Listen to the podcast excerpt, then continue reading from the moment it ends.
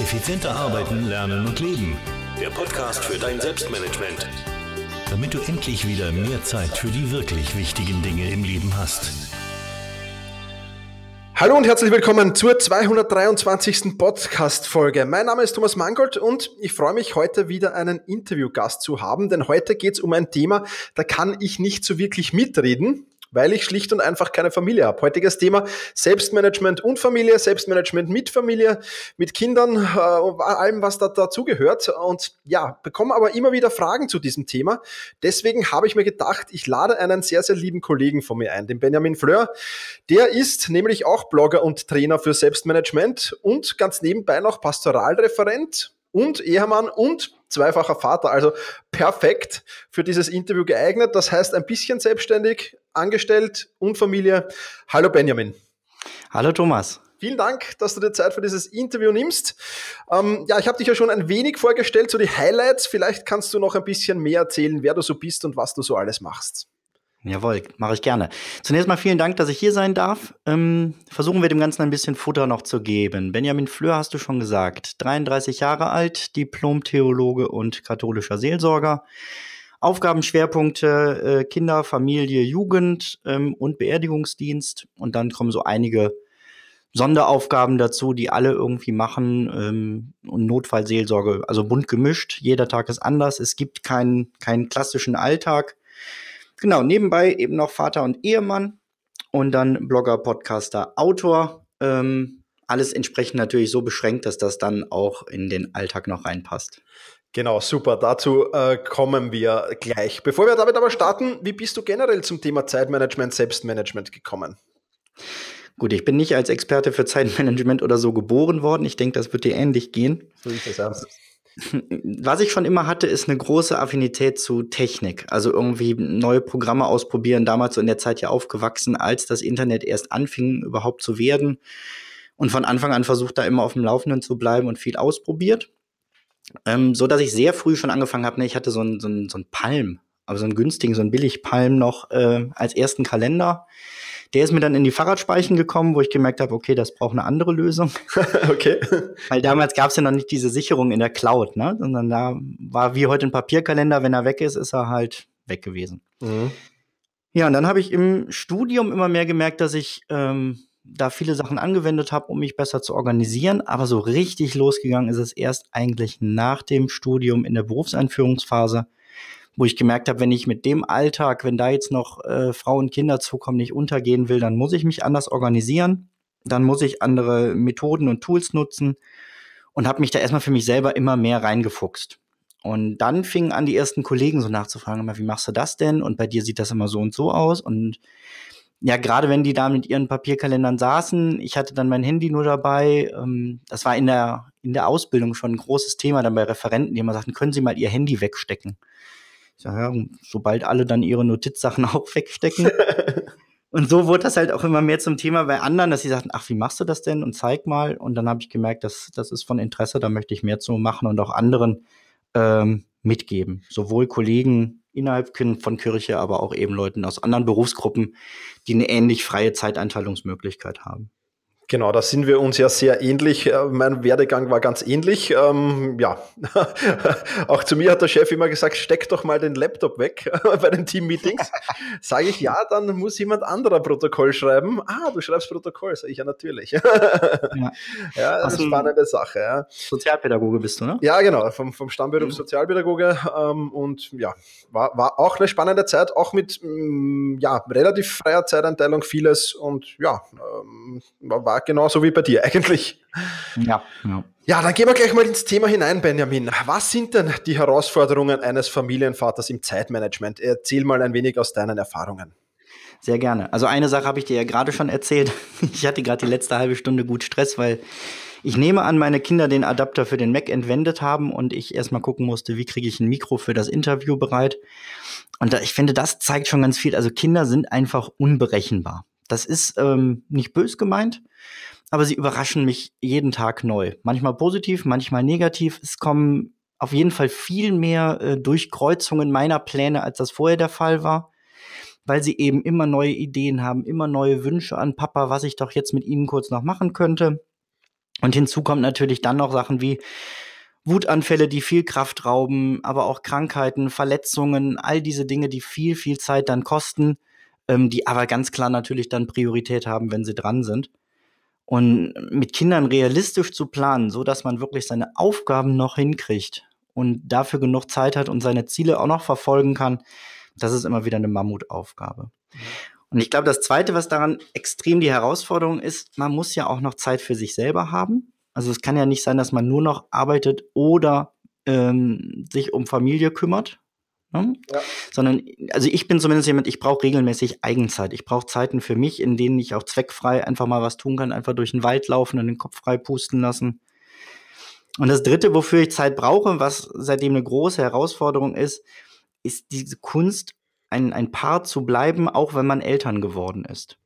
Mhm. Und das ist was, wo wir immer wieder dran arbeiten, zu sagen, wie haben wir nicht nur Zeit für uns alleine mal, wie haben wir nicht nur Zeit für die Kinder neben unseren ähm, Berufstätigkeiten, sondern wie haben wir dann auch noch Zeit, ja, für uns als Paar, in der wir uns einfach was Gutes tun können. Ja, Ganz, ganz wichtige Sache, denke ich. Ähm, beides. Ähm, ich sehe es immer wieder, ähm, auch wenn ich mit Klienten arbeite, Zeit für sich selbst zu nehmen, äh, beziehungsweise Zeit auch für die Partnerschaft zu nehmen, das fällt dann meistens unterm Tisch, weil alle anderen Dingen leider oft viel mehr Priorität eingeräumt wird, was ich sehr, sehr schade finde. Und ähm, mhm. ja, da gebe ich dir vollkommen recht. Ja, wir streichen die falschen Sachen oft als ja, erstes. Ne? So ist es. Ja. Absolut, ja. Super, ähm, ja, äh, jetzt, ähm, du bist, ähm, wie gesagt, hauptberuflich für die Kirche tätig, du bist Blogger, Podcaster, Buchautor, Trainer, Ehemann, jetzt haben wir gerade Kinderpartnerschaft besprochen, Zeit für dich selbst. Ich ergebe mal konkrete Tipps äh, für alle Zuhörer mit eigener Familie. Wie, wie genau gehst du das denn alles an, Benjamin? Gerne. Also ich habe im Vorhinein auch noch mal mit meiner Frau gesprochen, habe gesagt, was sie als besonders positiv noch erlebt von dem, was wir alles anwenden. Und da kam eins direkt, da sagte sie ähm, Routinen. Und das war das Erste, was mir eingefallen war, was ganz, ganz wichtig ist für uns als Familie, ist feste Routinen zu haben. Ähm, heißt, wir versuchen jeden Abend den Kindern vorzulesen. Also einer schafft es mindestens, aber wir versuchen wirklich uns zu viert aufs Bett zu kuscheln und das irgendwie hinzukriegen im Tagesplan. Was nicht einfach ist, weil ich halt auch abends viel arbeite, meine Frau genauso. Aber dass wir versuchen, diese Sachen einzuplanen. Und eine Routine, die wir für uns zu zweit anwenden, ist, dass wir uns angewöhnt haben, immer wenn der zweite nach Hause kommt, nehmen wir uns fünf Minuten und trinken einen Kaffee zusammen. Und da geht's eben nicht nur darum, dann äh, zum einen mal zu gucken, ne, was ist gerade mit den Kindern, was muss ich wissen, äh, ist was passiert, ähm, gibt es irgendwelche neuen Regeln, von denen ich noch nichts weiß, sondern der Schwerpunkt liegt vor allem darauf zu gucken, wie geht's dir? Ne, was bringst du mit? Was hast du erlebt? Ähm, damit wir da nicht nur erst abends vorm Schlafen drüber sprechen, sondern auch im Lauf des Tages immer mal wieder. Und das ist das Schöne dadurch, dass wir halt sehr unregelmäßig arbeiten, gibt es diesen Kaffee des Zweiten, der nach Hause kommt, nicht einmal am Tag, sondern immer wieder zwischendurch. Okay. Ja, ja es gibt Tage, da ist das so viel, da ähm, ersetzt man dann schon Kaffee irgendwann mal lieber durch Wasser, weil sonst. ich wollte es gerade sagen, ja. ja, aber dieses, ne, wo kann ich mir im Alltag Zeiten nehmen, regelmäßig miteinander zu sprechen? Mhm. So. Das war, ist für uns ganz wichtig. Dann ist wichtig, feste Prioritäten, so wie sowieso ja im Selbstmanagement das wichtig ist. Aber ich glaube, es ist noch mal wichtiger, sich, sich klar zu machen, welchen Stellenwert hat für mich Familie. Also, wie, welche Priorität haben meine Kinder, welche Priorität hat meine Frau? Und wenn das beides eine hohe Priorität hat, und ich hoffe, das ist bei vielen Zuhörern so, die sich diese Folge jetzt anhören, dann zu fragen, wo kann ich das fest einplanen? Ne, also wo plane ich auch im Vorhinein ein, weil ich habe ja nicht irgendwann mal zufällig Zeit für meine Familie, sondern ich muss mir diese Zeit nehmen und freischaufeln und sagen, wo kann ich die Zeit herholen und dann aber auch fest im Kalender einplanen, dann und dann ist das und das. Wir machen das so, wir machen regelmäßig gemeinsam eine Wochenplanung, wo wir am, äh, meine Woche fängt ja erst dienstags an, weil Montag ist ja so Pastoren, Pastorensonntag. Okay. Ähm, setzen wir uns hin und überlegen, was haben wir die Woche an Aufgaben, was haben wir die Woche an äh, Terminen, was ist dafür vorzubereiten. Wenn das zu viel ist, setzen wir uns auch gerne zu zweit mal hin und streichen einfach was weg. Und dann gehen wir aber auch dran und sagen, okay, wenn das der Stand der Dinge ist, wo planen wir unsere Eigenzeiten ein? Wo machen wir mit den Kindern was und legen auch immer fest, was machen wir, damit wir gar nicht in die Versuchung kommen zu sagen, ah, ich habe gerade so viel zu tun und es wäre schon schön, ich könnte noch kurz ins Büro, Nee, im Kalender steht Zoo, also fahren wir in den Zoo. Fertig. Mhm. Und dann haben wir auch feste ähm, Termine. Also der Montagabend ist ein fester Eheabend. Da kommt nichts zwischen. Ja, das ähm, ist uns ganz wichtig, einfach diese Regelmäßigkeit da drin zu haben, dass man nicht jede Woche neu gucken muss, sondern langfristig sich diese Termine schon frei halten kann. Ja, und dann ist natürlich, wenn wir die Zeit miteinander verbringen, ähm, du wirst das kennen, diesen Unterschied zwischen Präsenz sein und Dasein. Ja. ja, so Anwesenheit und Präsenz, könnte man sagen. Ich habe letztens wieder im, im Zoo einen Vater gesehen, der stand im Streichelgehege mit seinem Sohn. Und der hat nicht nur die ganze Zeit telefoniert, sondern der hatte sogar noch einen Mac unterm Arm geklemmt. Ich habe mich gefragt, wo er den im Zoo eigentlich aufklappen will und weiterarbeiten, aber ich fürchte in jedem Tierhaus. Und ich, am liebsten hätte ich ihn gefragt, ob ich mal ein Foto für einen Blog machen darf, weil ich es so scharf fand. ja, glaube ich dir. Na, und, und wenn du überhaupt auf Spielplätzen mal guckst, das hast du vielleicht mit deinem Neffen schon gesehen, ähm, wie viele Leute da telefonieren, äh, WhatsAppen, irgendwelche lustigen Videos sich vielleicht sogar noch zu zweit angucken, aber nicht mit dem spielen, warum sie eigentlich da sind. Und dann frage ich mich, ähm, ist, ist dann der Spielplatz nur so eine Beschäftigungstherapie, um irgendwie den Tag bis zum Abend rumzukriegen, damit das Kind was tun kann? Oder man könnte ja auch mal mit den Kindern spielen. Ne? Und das ist mir ganz, ganz wichtig zu sagen, wenn ich da bin, dann bin ich auch präsent und dann bin ich auch für andere zwar über Mail und sonst was erreichbar, aber ich bin nicht jederzeit für jeden sprechbar. Mhm. Und da ignoriere ich dann auch ganz klar das Handy, schalte es aus und, und das war's. Super. Das ist gerade noch so ein bisschen schwierig, dann halt Leuten zu erklären, die, ne, Kollegen, die, die alleine leben, sagen, ja, hier war aber ganz dringend und hm, ich sage, ja, dann schreib mir eine WhatsApp, das sehe ich am schnellsten, dann sage ich dir hinterher gerne schnell Bescheid. Ja. Aber ich kann nicht innerhalb von, von einer Minute einem Bestatter die Beerdigung bestätigen. Das wird nicht immer funktionieren, weil ich halt noch andere Prioritäten in meinem Leben habe. So ist es, ja. Das ist, glaube ich, ganz, ganz wichtig, ja. Ich muss bei dem Schluck trinken. Ähm, ja, und dann ist eben genau, das hatten wir, ne, wie, wie kann ich Zeit für die Familie gewinnen? Bei mir ist es, das war so mein Hauptantrieb, mich immer intensiver noch mit Selbstmanagement zu beschäftigen. Dass ich gesagt habe, wofür will ich die freie Zeit eigentlich einsetzen, wenn ich sie mir denn dann ermögliche? Mhm. Und da ist ganz klar, ich möchte jeden Tag mit meinen Kindern irgendwann spielen können. Meistens klappt das bei mir nachmittags. Ne? Ich habe vormittags so Schulen, Kindergärten, abends Sitzungen und so weiter. Und dazwischen schaffe ich immer ein, zwei Stunden reines Spiel.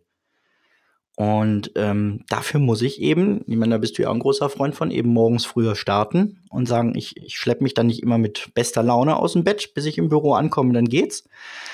Aber zu sagen, ähm, wo kann ich die Zeiten herholen, die ich da für was anderes investieren will? Und ich glaube, das geht mit ganz, ganz vielen Jobs. Wenn ich nicht einen klassischen äh, ne, 9 bis 16 Uhr hab, Job habe, dann wird das schwieriger. Beziehungsweise 9 bis 17 ist meistens ja sogar. Genau, ja.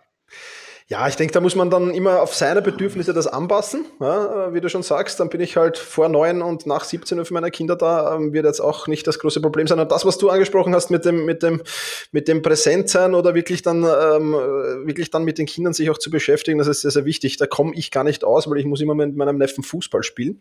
Mhm. und mhm. Fußball spielen und Handy und MacBook, das vertragt sich nicht. Also das, das ist richtig gut. das passt dann schon sehr, sehr gut. Super, da waren viele wertvolle Tipps dabei, glaube ich, die man ähm, umsetzen kann. Ja, eins wäre mir noch ganz wichtig, Thomas. Ich glaube, es ist noch ganz, ganz wichtig, die Aufgaben sich klar aufzuteilen. Mhm. Also ich rede jetzt nicht nur vom klassischen Haushalt. Auch da finde ich, ne, nochmal zu gucken, wer macht eigentlich was, wer ist für was zuständig, ähm, wie können wir uns das geschickt aufteilen. Mhm. Wir haben uns irgendwann mal hingesetzt und haben gesagt, jetzt schreibt mal jeder eine Liste mit den Dingen, die er im Haushalt nicht mag und haben dann festgestellt, dass auf beiden Listen komplett andere Sachen standen. Haben gesagt, oh Gott, wie bescheuert waren wir denn bisher, dass wir alles immer 50-50 versucht haben zu teilen. Mhm. Statt zu sagen, wir gucken auch mal, wer macht was eigentlich gerne. Also klassisch, meine Frau hasst es zu staubsaugen. Ich finde, es gibt nichts Besseres, als mit einem geräuschdichten Kopfhörer ne, schön Podcast hören und dann halt durch die Wohnung zu laufen. So mache ich das auch, ja. Ja, fantastisch. Das ist die beste Zeit dafür. Super, ja. Ja, und dann eben auch solche Verantwortungen zu klären. Ich kann mich zum Beispiel blind drauf verlassen, wenn wir irgendwo auf Geburtstagen, Partys oder sonst was, meine Frau hat ein Mitbringsel, meine Frau hat ein Geschenk besorgt. Da hat sie einfach ein besseres Händchen für. So, und das dann aber auch klar zu kommunizieren ähm, und dann nicht in Frust zu gehen und zu gucken, wer macht was im Alltag ähm, und wie können wir das mit unseren Tätigkeiten kombinieren. Mhm. Super. Ja. Ähm, ein Problem, das ich mir jetzt bei deinem Ar Arbeitsablauf ein bisschen vorstellen kann, ist so Feierabend zu machen, beziehungsweise ja, Zeit, Zeit auch mit, mit vielleicht mit Freunden zu verbringen. Planst du das auch irgendwie ein dann oder wie, wie läuft das bei dir ab? Ja, auch das geht leider nur mit langfristiger Planung.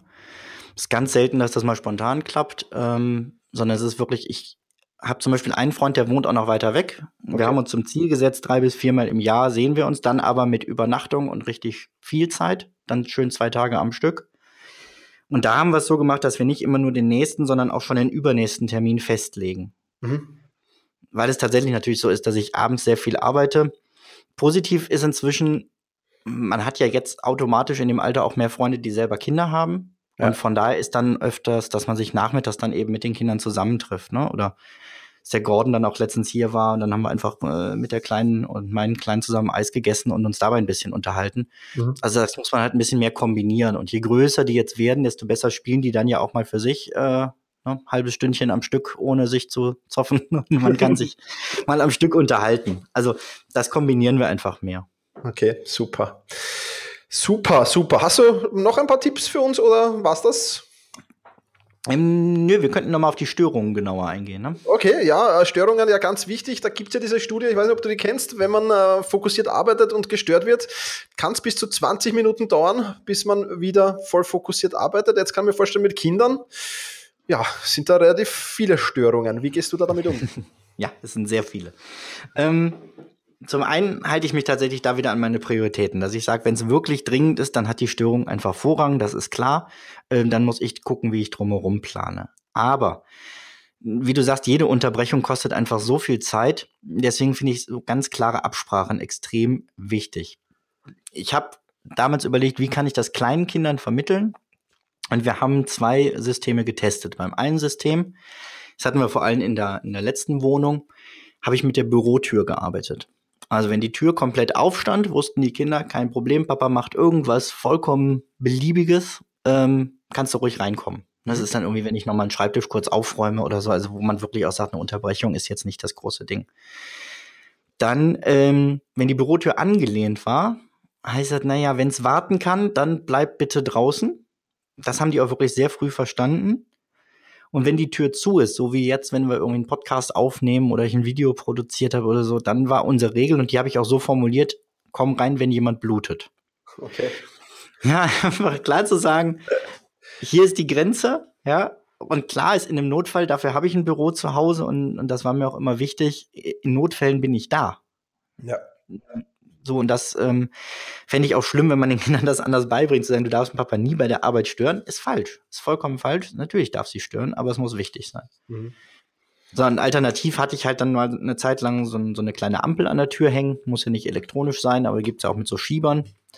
Ähm, und was am allerersten super funktioniert hat, die haben ganz schnell verstanden, Ampel rot, bleib stehen, Ampel grün, geh rein. Ja. Und ich habe mir einfach aus dem Hotelzimmer so einen, ähm, so einen Türanhänger mitgenommen. Mhm. Der war praktischerweise rot und grün. Ja, und den habe ich einfach nur an die Klinke gehangen und die Kinder wussten jederzeit, kann ich jetzt gerade rein oder lieber nicht. Super. So, und so einfach zu sagen, wenn der Papa, bei Mama genauso, wenn die arbeitet, dann sind wir prinzipiell raus. Ähm, aber es gibt eben Abstufungen von raus. Mhm. Super. Ja, und dann musst du natürlich, ich meine, du planst ja sowieso maximal ich sag mal gut 60 Prozent deiner Arbeitszeit, 40 Prozent, zumindest ist bei mir so, hat sich das so eingependelt, sind etwa Sachen, die eh ungeplant passieren. Und diesen Zeitraum für diese, diese Arbeitspuffer habe ich nochmal hochgestuft, seitdem ich Kinder habe, weil einfach noch mehr unerwartete Sachen kommen, als man das sowieso schon hatte. Mhm. Ja, und, und viele sagen halt, ne, oh, ich kann ja sowieso nicht planen, weil es kommt andauernd was dazwischen. Ja, gut, aber ein guter Plan, der umgeworfen wird, der funktioniert ja immer noch besser, als gar keinen Plan zu haben. Ähm, dann kannst du halt den Plan, den du hast, zur Not nochmal ein bisschen umplanen und daran nochmal neu stricken. Aber es verhindert eben dieses, dieses Untergehen im kompletten Chaos. Mhm. Ja, das glaube ich dir. Das ist, denke ich, auch sehr, sehr wichtig. Bufferzeiten generell wichtig und mit Kindern wahrscheinlich noch viel, viel wichtiger. Super, ähm, ja, viele, viele wertvolle Tipps. Jetzt bist du äh, quasi ein, ein, ein Zeitmanagement, Selbstmanagement-Kollege von mir und ich bin mir ziemlich sicher, dass du die eine oder andere Zeitmanagement-Strategie anwendest. Ähm, welche sind das und, und wie, wie genau wendest du die an? Es sind viele. Ausgedacht, ich habe mir gedacht. Ich versuche mal, mich auf die, auf die drei wichtigsten zu beschränken, wenn es recht okay, ist. Ja, gerne. Das können wir nochmal gucken. Ähm, was mir ganz, ganz wichtig ist, ist eben eine vernünftige Wochenplanung. Zunächst für mich alleine und dann gemeinsam mit meiner Frau. Ähm, dabei, dazu gehört für mich immer auch ein Wochenrückblick. Und den versuche ich ganz gezielt außerhalb von meinem Büro zu machen. Ich glaube, du gehst ab und zu gerne in die Therme, wenn du über was nachdenken willst, ja. habe ich so rausgehört. Richtig, ja. Äh, bei mir ist es oft auch irgendwie, wenn es weniger Zeit ist, ein, ein schönes Café hinsetzen und nochmal auf die Woche zurückgucken und wirklich sagen, ne, was hatte ich, was hatte ich an Terminen, was hatte ich an Aufgaben? War es zu viel oder war ich vielleicht sogar mal unterfordert? Das ist allerdings die Ausnahme. Ähm, oder ähm, war ich gut vorbereitet für alle Termine? Was könnte ich noch besser machen? Was könnte ich konkret aus der letzten Woche lernen? Und diese Sachen schreibe ich mir auf, so dass ich also wirklich versuche, auch immer noch besser zu werden und die Sachen dann in der Wochenplanung zu berücksichtigen, wo ich dann eben als erstes ne, die, die Termine auf ein Whiteboard schreibe. Also prinzipiell habe ich beides getrennt. Ne, ich habe meine Aufgaben habe ich im To-Do-Ist und den Kalender habe ich online äh, gemeinsam mit meiner Frau. Mhm. Die fließen in der Wochenplanung beide erst zusammen und dann auf einem Whiteboard im Büro. Tatsächlich ganz klassisch, damit ich es einfach jederzeit im Blick habe und auch schnell nochmal was ändern kann. Super. Ähm, bei dem Whiteboard habe ich darauf geachtet, das hat aktuell 1, 2, 3, 4, 5, 8 Spalten. Davon habe ich die unterste jetzt schon mal komplett weggeixt, weil mir sieben reichen. Dann habe ich festgelegt, jede Spalte ist eine Stunde. Mhm.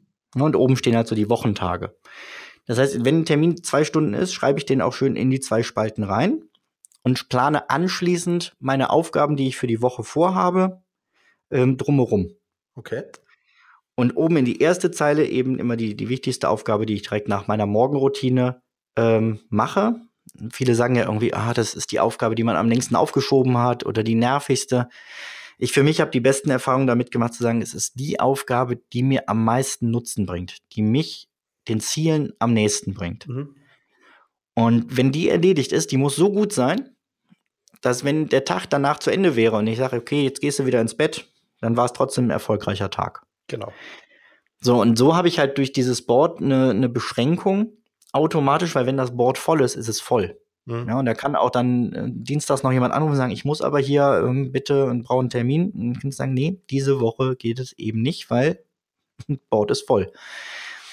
Gibt natürlich in meinem Job immer Ausnahmen, ne? keine Frage. Wenn ein Einsatz Notfallseelsorge reinkommt, sagst du nicht, ach, ich habe heute keine Zeit. Ja. Ähm, beerdigen kannst du auch nicht einplanen, aber du kannst eben schon einplanen zu sagen, höchstwahrscheinlich kommt irgendwie sowas. Also muss ich das Unerwartete irgendwie erwarten und dafür eben mir Platz lassen. Ja. Und dadurch, wenn ich jetzt oben die Spalte abziehe und unten, ne, plane ich halt jeden Tag nur noch sechs Stunden. Und zwar sind das nicht nur Arbeitsdinge, sondern Arbeit und Privat. Wenn ich weiß, ich muss an dem Tag zwei Stunden definitiv ähm, die Kinder haben, weil meine Frau weg ist, kommen die mit da drauf. Mhm. Und trotzdem füllt sich der Rest der Woche problemlos. Also einfach eine vernünftige Planung ist so meine Hauptstrategie. Super, ja, äh, kann ich voll und ganz unterstreichen. Und gerade was du gesagt hast mit den unvorhersehbaren Aufgaben, wenn man die ein bisschen mittrackt, mal ein, zwei Wochen, die sind dann auch relativ gut vorhersehbar. Ich meine, nicht immer, aber größtenteils passt es auf den Tag ganz gut. Also bei mir sind es so 1,5 Stunden, die ich immer für diese Dinge einplane und das kommt meistens ganz gut hin. Ja. ja. Also das auch. Ich finde das auch ganz wichtig zu sagen, ne? nehmt da keinen Standardwert, sondern schreibt einfach mal ein paar Wochen auf. Ihr muss ja gar nicht aufschreiben, was dich gestört hat, sondern nur, wie lange hat die Störung gedauert. Genau. Und dann äh, kannst du das als Maßgabe ganz gut nehmen. Ja. So ist es ja. Super Sache. Benjamin, jetzt bin ich mir ziemlich sicher, du bist wie ich ein Tool, App und Programmfreak, beziehungsweise ein Buchfreak. ähm, ja. Ich weiß schon, wir werden jetzt nicht alles durchgehen können, vermutlich, aber vielleicht kannst du deine, deine Top-Favoriten aus diesen Bereichen mal vorstellen. Sehr gerne. Ich fange mit dem Buch mal an. Ähm, beim Buch ist es im Club der Zeitmillionäre. Ich weiß nicht, ob du das mal gelesen hast. Nein, noch nicht. Das ist eine Journalistin oder Journalistin und Autorin, die irgendwie nicht so richtig motiviert war. So habe ich es rausgelesen. Jedenfalls war ihre Idee zu sagen, ich mache einfach mal ein Jahr nichts und guck, was das mit mir macht. Mhm. Weil es gibt ja so viele Menschen, die so leben und ähm, mal gucken, was passiert. Sie geht zu ihrem Verlag und kriegt erstaunlicherweise die tatsächlich davon überzeugt, dass das eine tolle Idee ist, kriegt einen Vorschuss für dieses Jahr und fängt erstmal an, tatsächlich nichts zu tun und dieses Nichtstun zu erforschen. Ne, wie ist es, wenn du morgens schon direkt im Café oder vor der Kneipe sitzt? Besucht aber unglaublich viele spannende Menschen, äh, von so einem Wohnwagenpark von Aussteigern über ähm, Leute, die so ein, so ein bedingungsloses Grundeinkommen bekommen haben. Also es sind ganz, ganz tolle Gespräche mit drinne.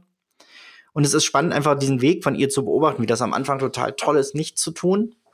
Und so nach und nach sie immer mehr juckt, äh, dann doch wieder zu arbeiten. Also das habe ich wirklich mit Freude verschlungen, das Buch. Okay, cool. Danke für den Tipp. Ist schon auf der Liste. dann, ähm, klar, den To-Do-Ist. Ne? Ja. Das ist mein, meine Hauptarbeitszentrale, wo alle meine Aufgaben durchgehen weil ich es einfach, ähm, ja, ich finde dieses Aufgabenverwaltungsprogramm so genial, weil es so vielfältig ist und du es an jede Arbeitsumgebung perfekt anpassen kannst. Und gleichzeitig sind die Grundfunktionen so extrem simpel erklärt, dass jeder damit schnell einsteigen kann und sich dann nach und nach ähm, da tiefer reinarbeiten kann. Deswegen mhm. liebe ich dieses Tool. Ja, meine beiden Neuentdeckungen kommen aus demselben Haus, das sind Meistertask und Mindmeister mit denen arbeite ich einfach total gern. Das ist ein Mindmapping-Programm, wo man eben mit anderen gemeinsam auch an Mindmaps arbeiten kann. Und Meistertask, ich sag mal, für die, die Trello kennen, meiner Meinung nach das bessere Trello. Das ist eine Geschmackssache, aber ich habe mal so einen Vergleich geschrieben, einfach wirklich ganz äh, objektiv versucht, einfach die einzelnen Punkte zu, zu vergleichen und zu gucken, wer gewinnt was. Und da geht Meistertask für mich klar vorne raus nicht nur grafisch, sondern eben gerade auch, weil äh, deutsche Serverstandorte und ähm, Datenschutzsicherheit, ja. Deutscher Support, ja. Für, für, mich, auch Support. für mich auch der Kern. Genau. Ja, und die arbeiten halt beide einfach schön zusammen. Ne? Das liebe ich so, wenn du aus, der, aus einer Mindmap äh, mit vielen tollen Ideen dann Aufgaben für Einzelne machen kannst, indem du es einfach runterziehst und auf dem Gesicht loslässt. Ah, ja, Genau, wir haben es ja, wir haben ja auch für dieses Interview, wir haben gesagt, wir machen eine Mindmap und, und ich stelle ein paar Fragen rein, tu ein paar Fragen rein und wir haben ja dieses Interview eigentlich mit Mindmeister und konzipiert. Ja, ja, ja, genau. Hm. Ja. So, und dann haben wir äh, eine, die muss ich Eltern noch unbedingt mitgeben. Es gibt sie leider, leider nur für, für Apple. Äh, Lickety Split. Habe ich nur durch Zufall entdeckt. Äh, macht folgendes: Ist total eine süße ähm, Sanduhr die durchläuft und du kannst verschiedene Aufgaben aktivieren. Also die ist für Kinder quasi gedacht. Heißt, du klickst auf ähm, gegen die Zeit anziehen und dann sagt die Uhr gegen die Uhr. Schaffst du es, dich anzuziehen, bevor du quack, quack hörst? Und dann kommt eine wunderschöne, also kommt mit klassischer Musik untermalt. Und seitdem ist es so ein geiles Wettrennen, wie die Kinder sich anziehen. Plötzlich nur, um als Erster auf diesen Button drücken zu können, wir sind fertig angezogen. Und es geht mit Anziehen, es geht mit, mit Zimmer aufräumen. Ich sage letztens, sollen wir mit der, mit der Sanduhr das Zimmer aufräumen? Ja, super. dann sagt die, sagt die Große noch, ach, dann helfe ich erst beim Kleinen mit und ähm, der kann das ja noch nicht so alleine und dann räumen wir mein Zimmer auf. Ich habe in der Zeit unten den, den, Rest des Hauses ein bisschen auf Vordermann gebracht und komme hoch und die Zimmer waren perfekt. Ne? Und das war ein Aufwand von zehn Minuten, aber irgendwie waren sie motiviert. Also die App ist ein Traum. Okay, werden wir verlinken natürlich, klar. Super. Ja, ich glaube, da waren viele Tipps dabei. Ähm, äh, jetzt hast du natürlich noch viel, viel mehr Tipps. Äh, die sind auch auf deinem Blog zu finden, in deinem Podcast zu finden. Ähm, erzähl mal, wo, wenn man jetzt sagt, Benjamin Fleur taugt mir, äh, will ich mehr darüber erfahren, wo kann man das tun? Ja, fast am einfachsten bei Google. Prinzipiell ist aber meine Hauptzentrale auf benjaminfleur.com. Ähm, dann natürlich bei Facebook und auch einfach in jeder beliebigen Podcast-App nach Benjamin Fleur suchen. Fleur mit OE und dann wirst du findig, äh, fündig. Super, wir werden das natürlich auch alles in den Shownotes verlinken. Benjamin, vielen, vielen Dank für dieses tolle Interview. Ich habe wieder viel dazu gelernt. Ähm, die App äh, werde ich auch für meinen Neffen verwenden. Schauen wir mal, wie es bei mir klappt.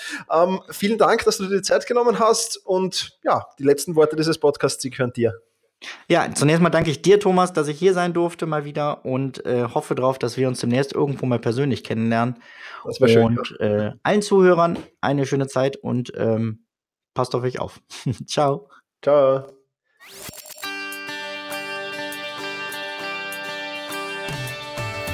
Effizienter arbeiten, lernen und leben. Der Podcast für dein Selbstmanagement. Damit du endlich wieder mehr Zeit für die wirklich wichtigen Dinge im Leben hast.